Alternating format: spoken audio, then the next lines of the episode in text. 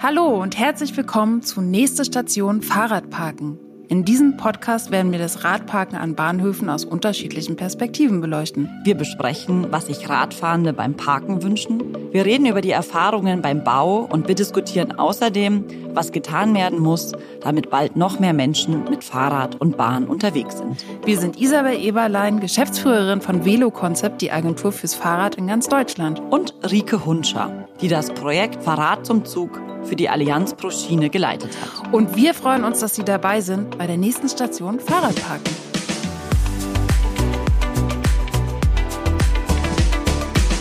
Herzlich willkommen zu unserer dritten Folge Nächste Station Fahrradparken. In unserer heutigen Folge besprechen wir das schöne Thema Vernetzungsstellen, an die sich Kommunen widmen können, wenn sie an Bahnhofen und im Bahnhofsumfeld, ähm, aber auch an anderen Haltepunkten eine Fahrradabstellanlage bauen wollen.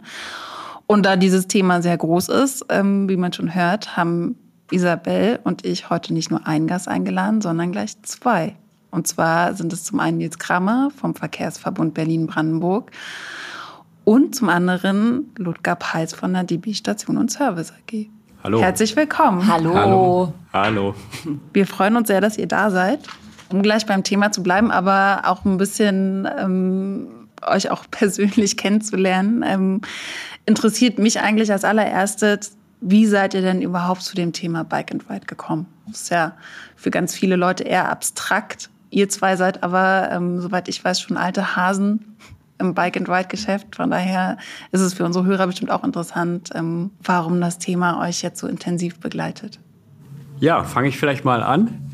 Ähm, also einmal kenne ich das Thema natürlich aus der eigenen Anschauung, weil ich schon seit Jahren Fahrrad und Bahn in Berlin nutze und das einfach eine tolle Möglichkeit ist. Aber als Nutzer sieht man natürlich auch, dass die Situation an den Bahnhöfen oftmals nicht so ist, wie man sich das wirklich wünscht. Zu wenig Bügel, volle Bügel. Ein gutes Fahrrad kann ich nicht abstellen. Also da ist man schon mal persönlich irgendwie nicht so richtig happy mit dieser Situation. So, und dann haben wir bei der Deutschen Bahn ähm, dieses Thema vor gut drei Jahren erkannt, dass die Situation nicht gut ist. Ähm, Fahrradparken, muss man wissen, ist eigentlich eine kommunale Aufgabe, auch Fahrradparken am Bahnhof.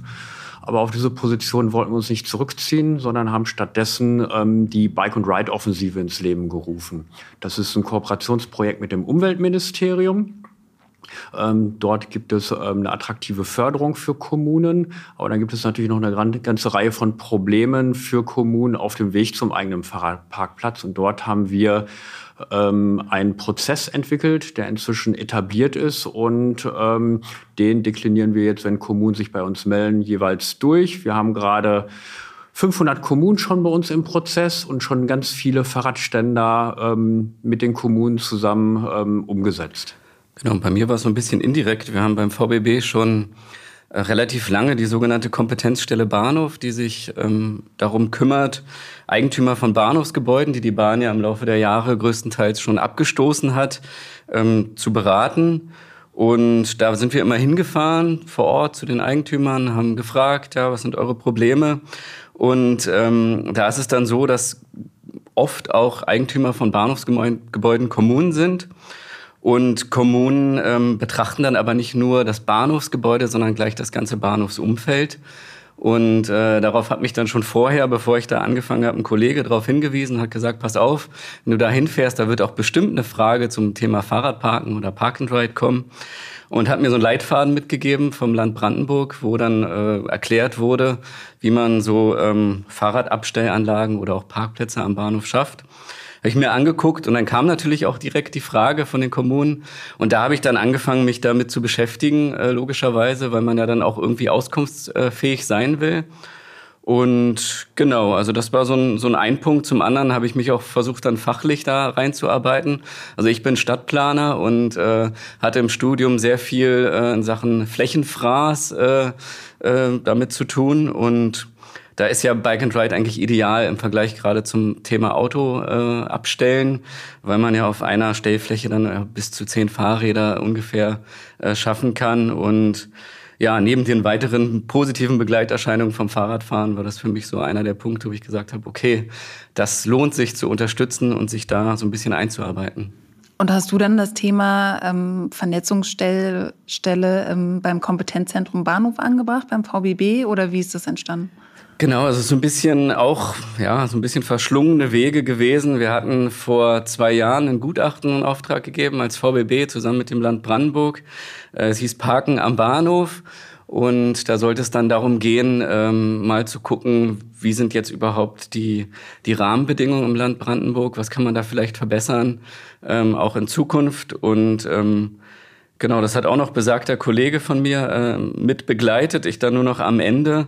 Und da wurden aber ganz viele ähm, Handlungsempfehlungen gegeben von unserem Gutachter die auch alle total schlüssig und logisch erschienen, wo uns aber als VBB klar war, okay, das können wir nicht mit unseren vorhandenen Strukturen umsetzen. Wir brauchen da mehr äh, Personalpower.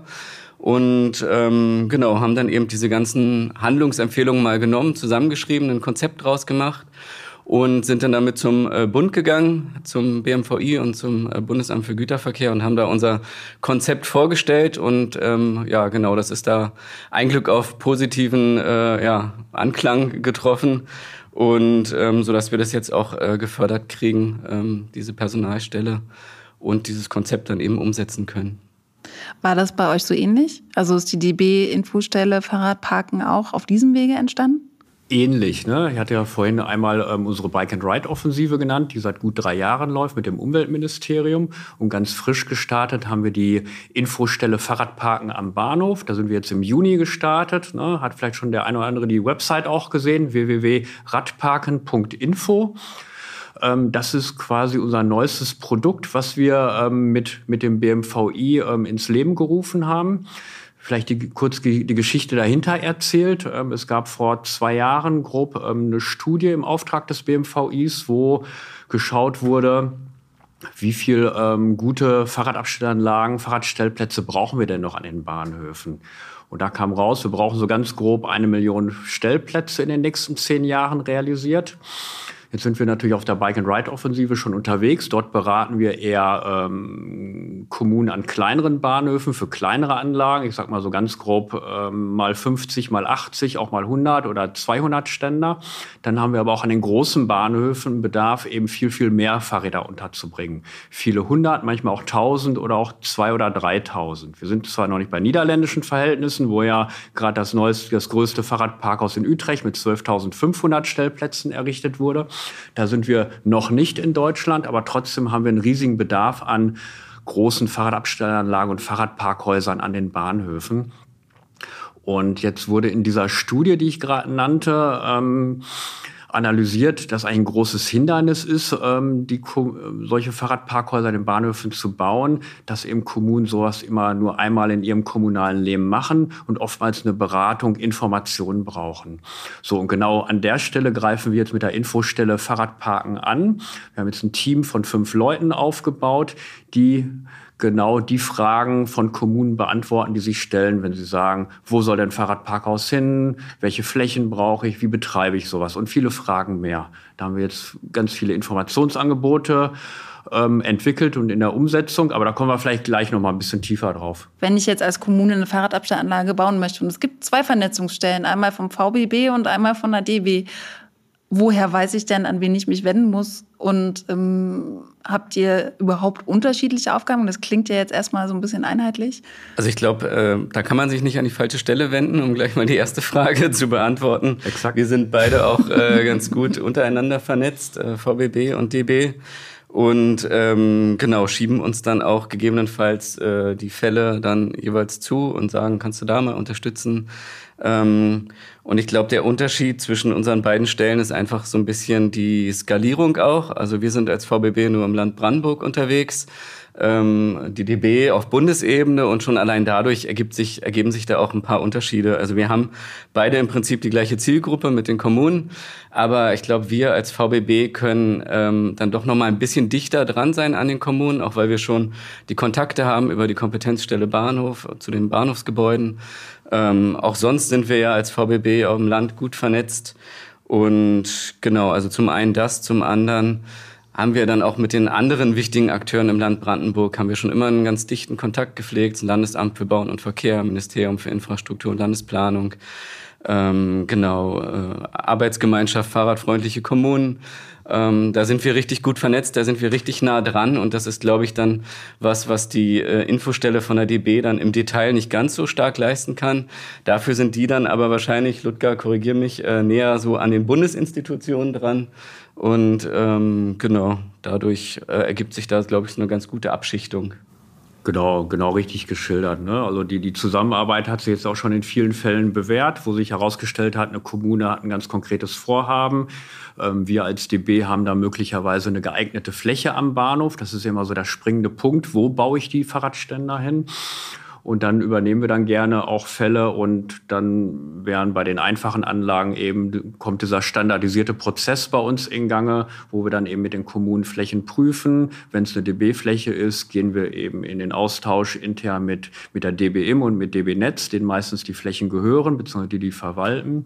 Und wenn eben einer Nutzung nichts dagegen spricht, das ist im Regelfall so. Es gibt manchmal Fälle, wo da nochmal so ein Bahnhof erweitert oder umgebaut werden muss. Dann steht eine Fläche nicht zur Verfügung. Aber ich sag mal so ganz grob in 80, fast 90 Prozent der Fälle der Anfragen haben wir dann Flächen, die wir zur Verfügung stellen können. Dann machen wir einen Gestattungsvertrag. Das ist dann erstmal nur für fünf Jahre.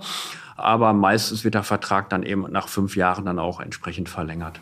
Das heißt, für euch als DB ist die Arbeit eigentlich leichter, vielleicht in einem Bundesland, in dem es auch so eine Vernetzungsstelle schon gibt?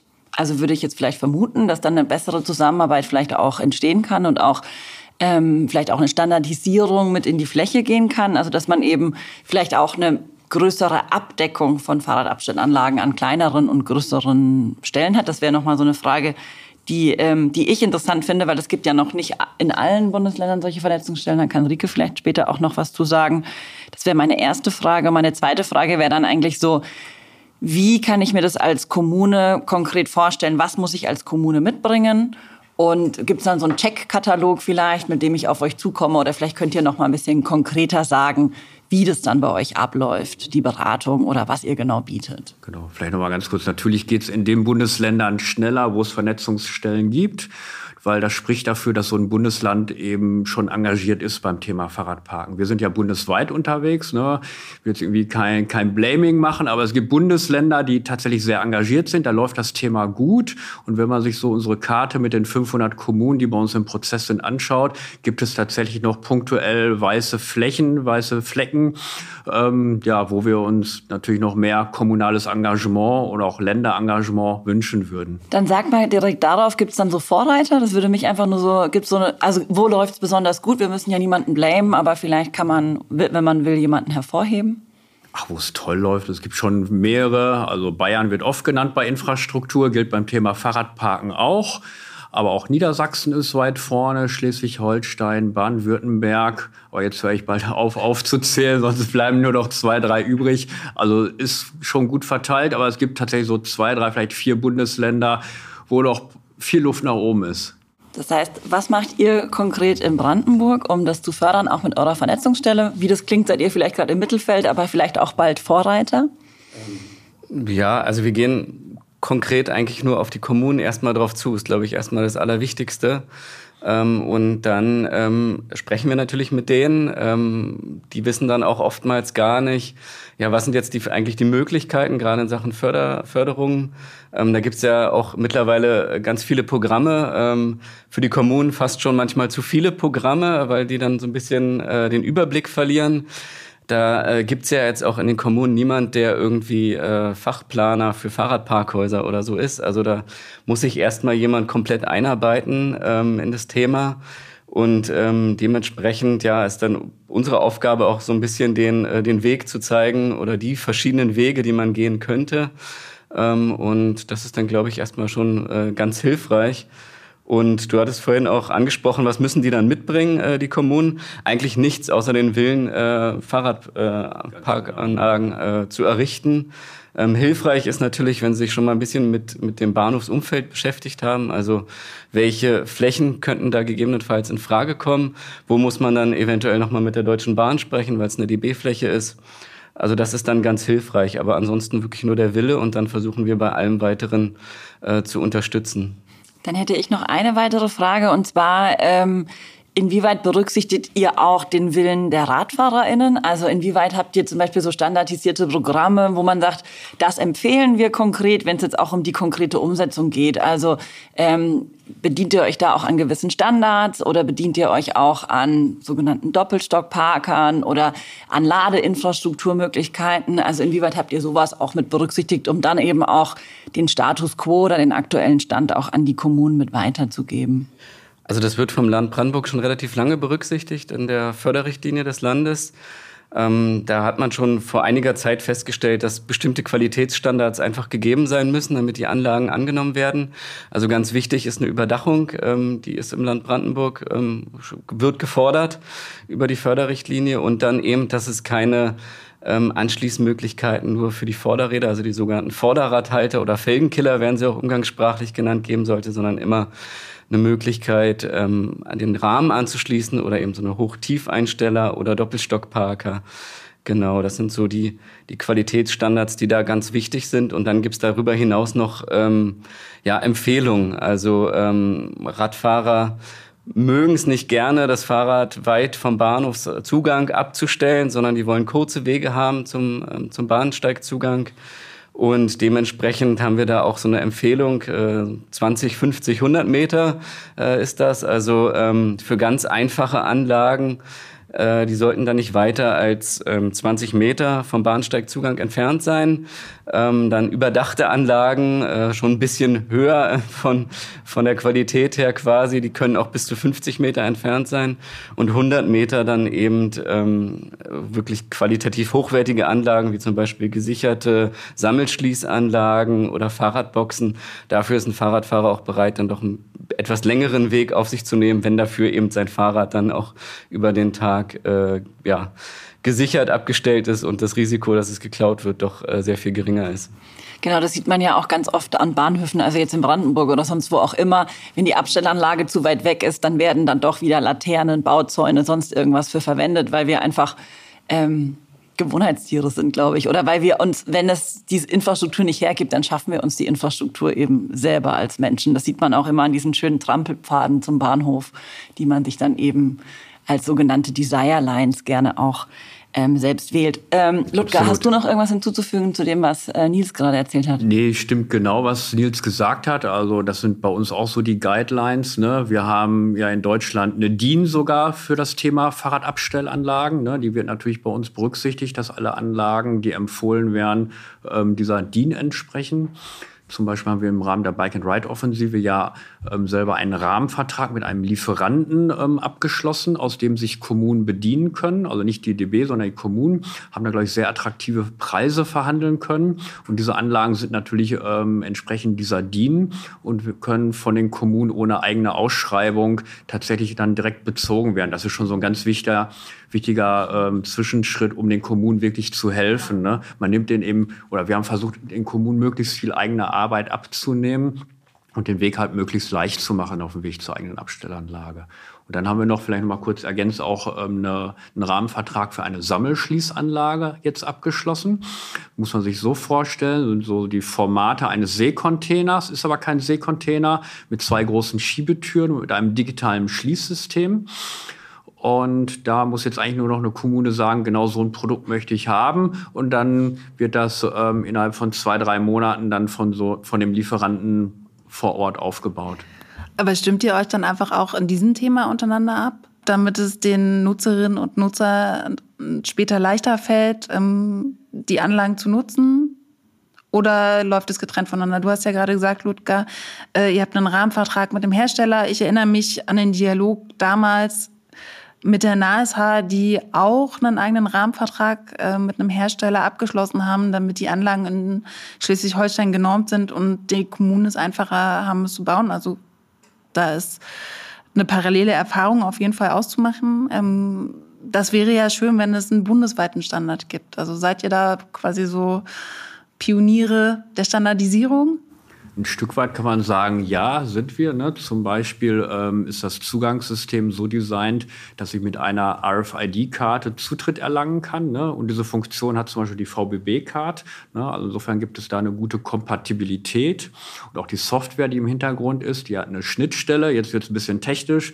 Das mögen vielleicht die Softwareentwickler. Da haben wir eine API eingebaut auf dem sogenannten REST-Standard. Das heißt, ähm, unsere Software kann auch in andere Mobilitätssoftware oder Softwareprodukte eingebaut werden. Also kompatibel oder wir haben versucht, eben möglichst viel Kompatibilität dort reinzubringen. Dann wäre meine Frage ganz kurz, bevor du antwortest, noch aus der Nutzerperspektive. Ist das dann auch über eine Deutsche Bahn-App oder irgendwas abbildbar? Also wenn ich jetzt irgendwie, wenn ich keine Karte mehr habe, sondern wenn wir dann noch einen Schritt weiter denken? Die, wir haben eine App oder es kommt jetzt eine App an den Start. Ähm, die haben wir sehr neutral gehalten. Ähm, steht zwar drauf in Kooperation mit der Deutschen Bahn, gefördert ähm, vom Umweltministerium. Und ähm, jede Kommune kann dann aber auch den eigenen Website-Auftritt nochmal mit lokalen ähm, Logos dann ergänzen. Hm. Genau, also im Land Brandenburg sind wir da noch nicht ganz so weit zu einem standardisierten Zugangssystem oder so weiter. Ähm, wir haben die VBB Fahrcard, das hat Ludger ja schon angesprochen.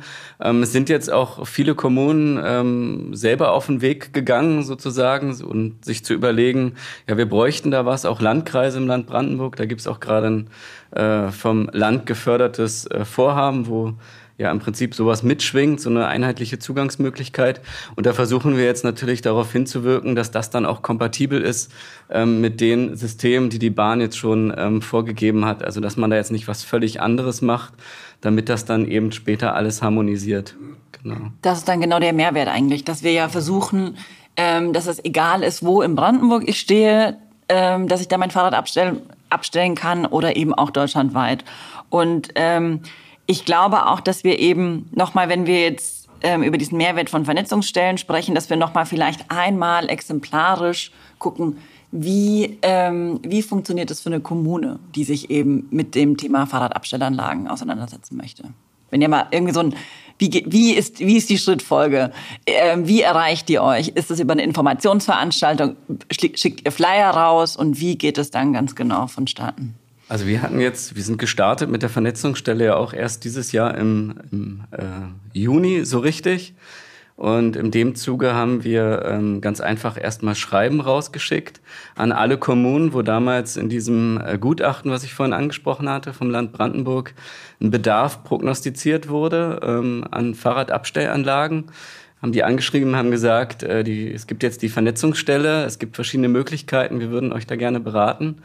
Und daraufhin haben sich dann auch einige Kommunen gemeldet. Dann haben wir dann natürlich äh, Termine gemacht, vor Ort oder digital, in Corona-Zeiten ja auch noch. Und ähm, haben dann eben geguckt, ähm, zusammen, was, was wollen die eigentlich, was haben die für Vorstellungen, was sagt unsere ähm, Bedarfsberechnung, also die aus dem Gutachten, der, der prognostizierte Bedarf, weil der ja wiederum ganz wichtig ist, zum Beispiel für diese Förderung übers Land Brandenburg, weil da müssen die Kommunen einmal anhand einer Bedarfsberechnungsformel, die vorgegeben ist, ähm, den Bedarf äh, er ermitteln.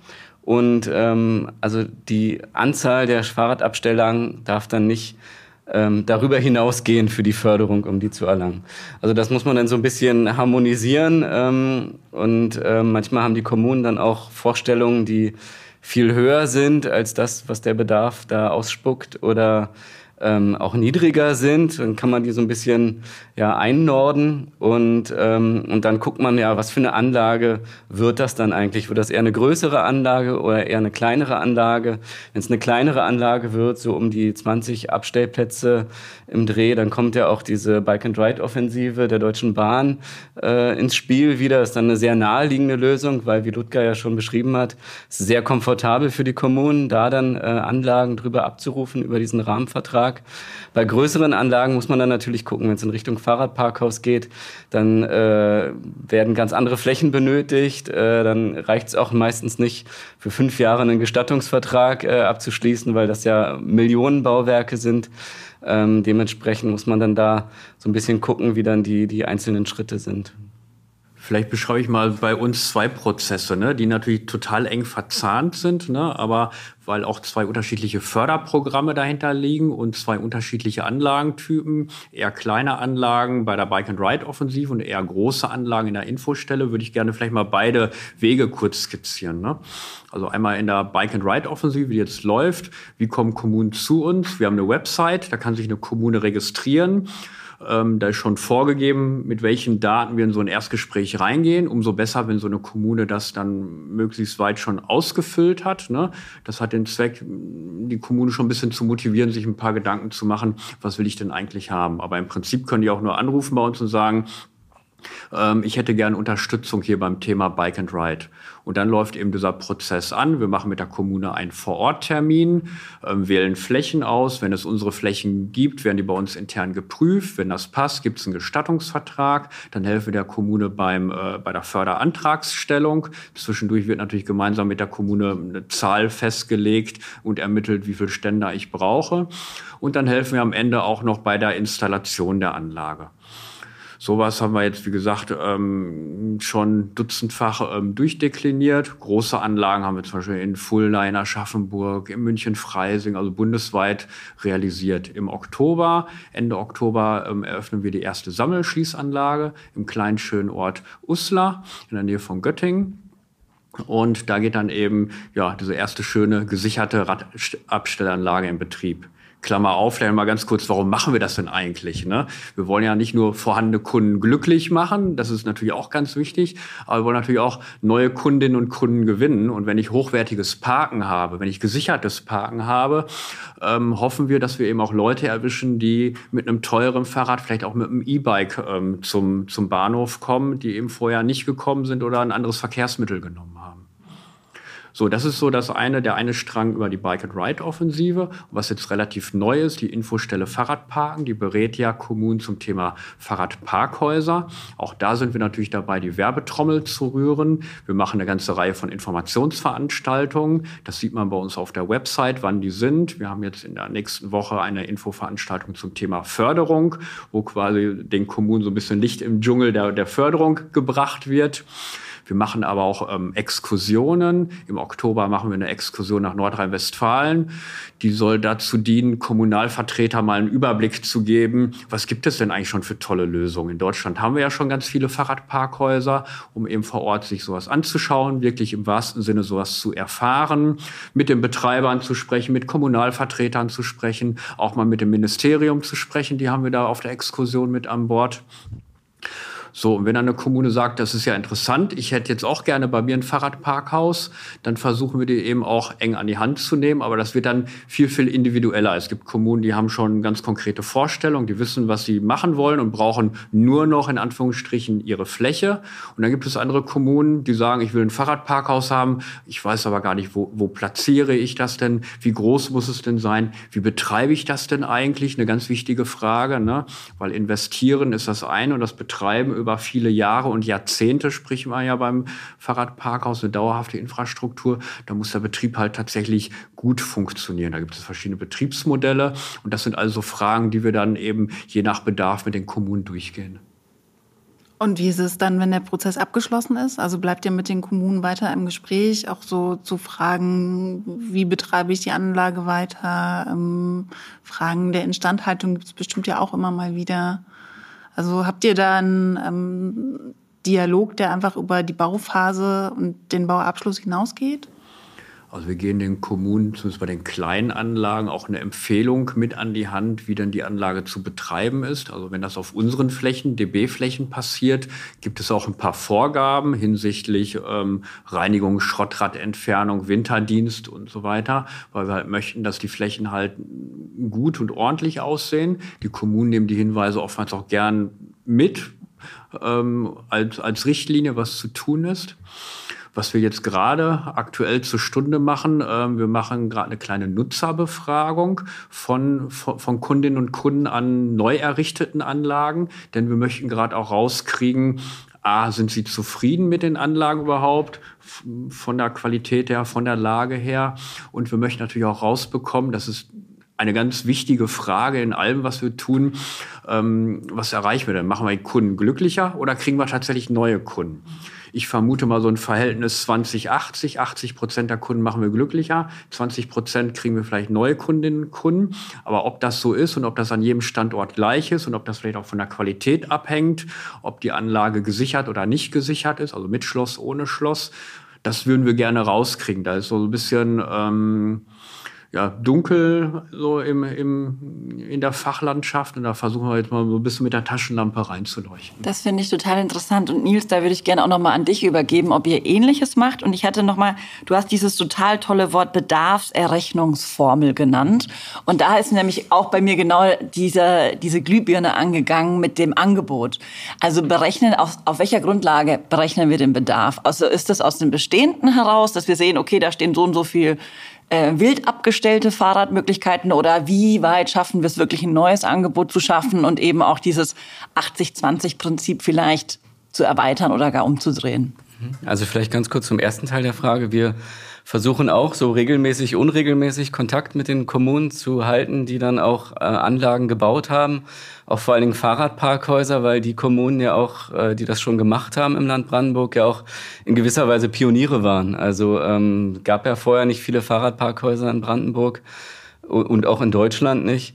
Ähm, und ähm, Genau, also da muss man gucken, eben, ähm, was ist da gut gelaufen und was schlecht. Also ich glaube, wenn man sich da als Kommune dazu entscheidet, so ein Fahrradparkhaus zu bauen äh, oder sich dazu entschieden hat vor einigen Jahren, dann ist ganz klar, dass da nicht eine perfekte Anlage entstehen kann, wo alles super ist, sondern da gibt's immer wieder ähm, kleinere Sachen, ähm, wo man daraus lernen kann und die versuchen wir eben dann schon zu identifizieren. Und in Bezug auf diese Bedarfsberechnung ist es eben im Land Brandenburg so, dass die schon vom Bedarf, ähm, also vom Bestand ausgeht ähm, und daraus den Bedarf eben berechnet, ähm, aber auch ähm, zum Beispiel also wie ist dieser Bestand ausgelastet an der Station? Wie viele wildparkende Fahrräder gibt es? Also so ein Begriff, der sich, glaube ich, eingebürgert hat. Also die äh, Fahrradfahrer, die du vorhin schon angesprochen hast, die dann an der Laterne anschließen oder am Bauzaun oder am Zaun von der, äh, vom Bahnsteig. Ähm, und dann kommt noch bei uns hinzu eine Prognose zu den Fahrgastzahlen. Ähm, da haben wir als VBB ja so eine Prognose für das Jahr 2030 gemacht, auch im Rahmen dieses Projektes I2030, was wir haben. Und ähm, ja, aus diesen verschiedenen Werten ähm, errechnet sich dann eben ein Bedarf dieser Formel. Äh, kann man gerne mal äh, sich anschauen. Die ist im Leitfaden B und R und P und R im Land Brandenburg enthalten. Äh, ist dann im Detail noch ein bisschen komplizierter, aber das sind so die, die Basiswerte, äh, die man da braucht. Ja. Also ich würde jetzt gerne noch mal so ein bisschen rauszoomen. Ich glaube, Lukas, hast du ja auch schon gesagt, so für was machen wir das eigentlich und wo wollen wir denn eigentlich hin? Also Fahrrad parken oder eben auch Bike and Ride, das sind eben Schlüsselpunkte, so dass wir vielleicht, wie es auch unser Bundesverkehrsminister Andreas Scheuer sich wünscht, dass wir bis 2030 Fahrradland werden. Ähm, vielleicht wollt ihr abschließend noch mal so ein bisschen so ein so einen Einblick geben, was es dafür aus eurer Sicht ganz persönlich oder eben natürlich auch aus der Sicht des VBB und der Deutschen Bahn sonst noch brauchen würde. Ja, kann ich aber gerade einsteigen. Also wichtig ist natürlich das Thema Fahrradparken an den Bahnhöfen, an den Verknüpfungsstellen zum ÖPNV. Also nicht nur ähm, Schiene, sondern auch Bus- und Tramverkehr, damit eben jede Kundin, jeder Kunde weiß, wenn ich mit dem Fahrrad irgendwo zu einer Haltestelle fahre, kann ich mein Fahrrad vernünftig und sicher abstellen. Das ist, glaube ich, ähm, eine ganz wichtige Motivation, eben auch dahin zu fahren, wo ich mich nicht auskenne, dass ich genau weiß, ähm, ich kann da mit einem Bügel rechnen und mit einem guten Gefühl mein Fahrrad stehen lassen. Das ist so das eine, das ist natürlich jetzt so, so unser enger Fokus. Aber was natürlich genauso wichtig ist, ich muss erstmal mit dem Fahrrad vernünftig zur ÖPNV-Haltestelle, zum Bahnhof, zur Bushaltestelle kommen. Und dafür brauche ich natürlich vernünftige Radwege, die gut gepflastert sind, die gut beschildert sind, die eine Logik haben, wo ich an gefährlichen Kreuzungspunkten sicher rüberkomme, wo ich mein achtjähriges Kind oder meine, meine 80-jährige Mutter mit gutem Gefühl auch alleine fahren lassen kann. Ne? Genau so eine Infrastruktur brauchen wir. Und dass das alles kein Hexenwerk ist, sieht man, wenn man ein bisschen über die Grenzen schaut. Ne? Man muss nur in die Niederlande gucken oder Großraum Kopenhagen. Aber auch in Deutschland gibt es ja schon viele Kommunen, die da wirklich vorbildhaft sind. Ne? Also insofern bin ich da ganz hoffnungsfroh, dass wir da in den nächsten zehn Jahren wenn wir denn genug Geld in das Thema reinstecken, ist leider ein Geldthema. Wir müssen Infrastruktur bauen, die ist teuer. Aber wenn wir das Geld nehmen, ist das aus meiner Sicht, glaube ich, gut investiertes Geld in eine wirklich gute Verkehrswende. Genau, vielleicht ergänzend. Also ich gehe da mit allem mit, was Ludger gesagt hat, ähm, aber hätte noch so zwei Punkte, die mir jetzt aufgefallen sind in der Arbeit der Vernetzungsstelle. Also wichtig wäre jetzt auch kurzfristig, ähm, dass diese äh, Förderprogramme, die der Bund jetzt hat, gerade zum Beispiel diese Stadt und Land, was ja eigentlich kein Förderprogramm ist, sondern Finanzhilfe, aber dass das eben, äh, dass da ein klares Signal gesendet wird, dass das langfristig läuft, äh, weil es läuft ja aktuell bis Ende 23. Und das ist für viele Kommunen schon sehr sportlich. Also da können eigentlich nur die Kommunen irgendwie von profitieren, die jetzt schon über Jahre den Plan für ein Fahrradparkhaus in der Schublade hatten und es jetzt nur noch rausholen mussten äh, und dann da äh, den Förderantrag zu stellen. Und die anderen Kommunen, die überlegen sich jetzt halt, na, mache ich mich jetzt auf den Weg, weil bis Ende 23 schaffe ich es vielleicht gar nicht. Äh, lohnt sich das jetzt da, den, den Personaleinsatz dafür zu bringen? Ähm, das ist das eine. Und das andere ist, was uns aufgefallen ist, dass ähm, der Fachkräftemangel sich vor Ort dann doch schon äh, in den einzelnen Kommunen deutlich bemerkbar macht. Also da sind dann viele Stellen unbesetzt und dann ist so ein Thema wie das Fahrradparken, was ja irgendwie keiner normalen Aufgabe, die so eine Kommune sonst hat, zu, so richtig zuzuordnen ist. Ludger hat es ja auch gesagt, so ein Fahrradparkhaus baut man nur einmal im Leben. Ähm, und dementsprechend ähm, ja, müssen da auch die personellen Kapazitäten vorhanden sein, um sich in dieses Thema so ein bisschen reinzufuchsen und sich damit auseinanderzusetzen. Wir können als Vernetzungsstelle und Infostelle denen vieles abnehmen, aber eben auch nicht alles. Und äh, deswegen müssen da auch dann vor Ort die äh, gegebenen Gegebenheiten vorhanden sein, äh, um da dann auch sich auch mit einzubringen. Und meinst du, Bund und Länder könnten die Kommunen darin unterstützen, wenn sie einfach auch ähm, ja, den Ausbau von Fachkräften fördern würden? Zum Beispiel ähm, über, keine Ahnung, Regionalisierungsmittel oder so? Wie das dann im Detail aussieht, ähm, das, das kann ich nicht sagen, aber ich glaube schon, dass dass der Bund auch ähm, mehr ähm, Fortbildungsmöglichkeiten schaffen könnte. Ich habe mich auch selber jetzt ähm, im Zuge der Vernetzungsstelle nochmal damit beschäftigt. Es gibt relativ wenig Fortbildungsmöglichkeiten, also für Stadtplaner oder Verkehrsplaner, die sich dann nochmal speziell mit Fahrradverkehr auseinandersetzen wollen ähm, gibt es relativ wenig Möglichkeiten. Und wenn man da dann anruft und einen Platz haben will, dann sind die auch schon äh, alle ausgebucht und mit Warteliste und so weiter. Also ich glaube, wenn man da noch mehr Möglichkeiten schaffen würde, würde man es auch schaffen, ähm, mehr Leute zu qualifizieren, logischerweise. Und das würde dann, glaube ich, auch vor Ort in den Kommunen halt ankommen. Ähm. Genau, dann sollten wir vielleicht noch mal kurz darauf hinweisen, dass eine Qualifizierung genau richtig und wichtig. Was uns mittelfristig, glaube ich, hilft, sind natürlich die Radprofessuren, die jetzt eingerichtet sind. Und ich glaube, da können wir dann in zwei, drei, vier, fünf Jahren dann eben mit, mit gut ausgebildeten neuen Fachkräften dann rechnen, die dann die Kommunen und uns als DB und natürlich auch den VBB da weiterhin unterstützen.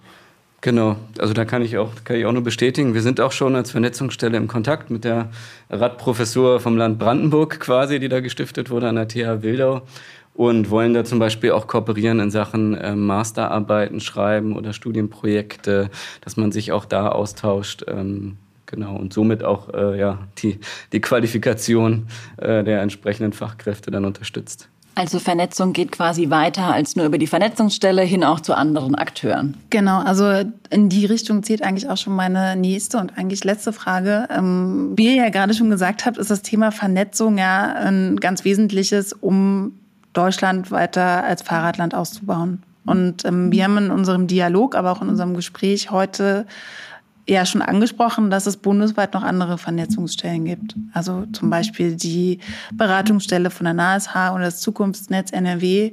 Ähm, Seht ihr auch in einem größeren Rahmen Austausch mit denen? Also eigentlich müsste es ja so sein, dass die einzelnen Vernetzungsstellen, die es auf Länderebene gibt, einfach auch nochmal einen gemeinsamen Austausch auf Bundesebene ähm, führen sollten. Also wäre das für euch relevant? Ähm, welche Formen des Austauschs findet ihr da am zielführendsten und macht ihr das vielleicht sogar schon? Also wir sind mit einzelnen Akteuren schon im Gespräch, oftmals tatsächlich ähm, projektbezogen, nicht auf einer übergeordneten Ebene. Ähm, was aber nicht heißt, dass wir, wo wir es jetzt noch nicht machen, dass wir es künftig dann doch nochmal tun, um vielleicht gemeinsam so unsere Kommunikationsstrategien mal nebeneinander zu legen und da noch ein paar Synergien zu heben. Was wir zum, zum Beispiel auch vorhaben, jetzt mache ich eine kleine äh, Werbeshow. Wir wollen auch nächstes Jahr eine große Fachkonferenz zum Thema Fahrradparken machen im Rahmen der Infostelle Fahrradparken, wahrscheinlich im zweiten Quartal. Und auch dort werden wir natürlich dann eben die relevanten Akteure und Vernetzer beim Thema Fahrradparken natürlich mit ins Boot holen. Genau, und wir sind ja sozusagen auf einer kleineren Ebene unterwegs, aber wir planen auch durchaus den Austausch zum Beispiel mit, den, mit der NASH oder sowas. Aber ja, wie gesagt, wir sind jetzt seit Juni aktiv, äh, mussten uns jetzt auch erstmal so ein bisschen sortieren. Und äh, ich glaube, das kommt jetzt alles nach und nach. Und Luca hat ja auch schon angesprochen, die Infostelle vom Bund äh, bietet da jetzt ja auch eine, eine gute Plattform, um die Leute zusammenzubringen. Also ich glaube, das wird sich irgendwie auch automatisch ergeben tatsächlich. Ich würde sagen, wir sind ganz gut durchgekommen und äh, ich sage an meiner Stelle und an dieser Stelle schon mal herzlichen Dank. Ähm, auch mit dem Ausblick schon nach 22 zu Fachkonferenzen, zu weiterem Austausch. Und ich nehme auf jeden Fall mit, dass Vernetzungsstellen vieles leisten können und viel Arbeit abnehmen können, aber dass natürlich auch der Wille in den Kommunen da sein muss. Und äh, mein Roundup ist wie immer so, wir müssen alle an einem Strang ziehen, dass wir eben auch gemeinsam zum Fahrradland werden. Ja, das sehe ich natürlich genauso wie du. Zwei Stühle, eine Meinung. Ähm, genau. Und ich sage an dieser Stelle einfach auch herzlichen Dank und ähm, möchte unsere Zuhörer und Zuhörerinnen einfach nochmal darauf verweisen, dass es sowohl die Studie Fahrradparken an Bahnhöfen, die Ludger Palz vorhin ins Gespräch gebracht hat, aber auch den Leitfaden Fahrradparken an Bahnhöfen natürlich auf der Projektwebseite der ähm, Allianz Proschine e.V. kostenfrei zum Download zur Verfügung steht. Und damit sind wir eigentlich mit der Podcast-Reihe schon fast am Ende. Genau, das nächste Mal erwartet euch noch eine zusammenfassende Folge zwischen Rico und mir, wo wir unsere Erfahrungen teilen und wo wir nochmal ein kleines Resümee ziehen werden. In diesem Sinne, ganz herzlichen Dank fürs Zuhören. Ich fand, es war ein sehr spannendes Gespräch rund ums Thema Vernetzungsstellen und auch darüber hinaus. Ähm, ganz herzlichen Dank und bis zum nächsten Mal.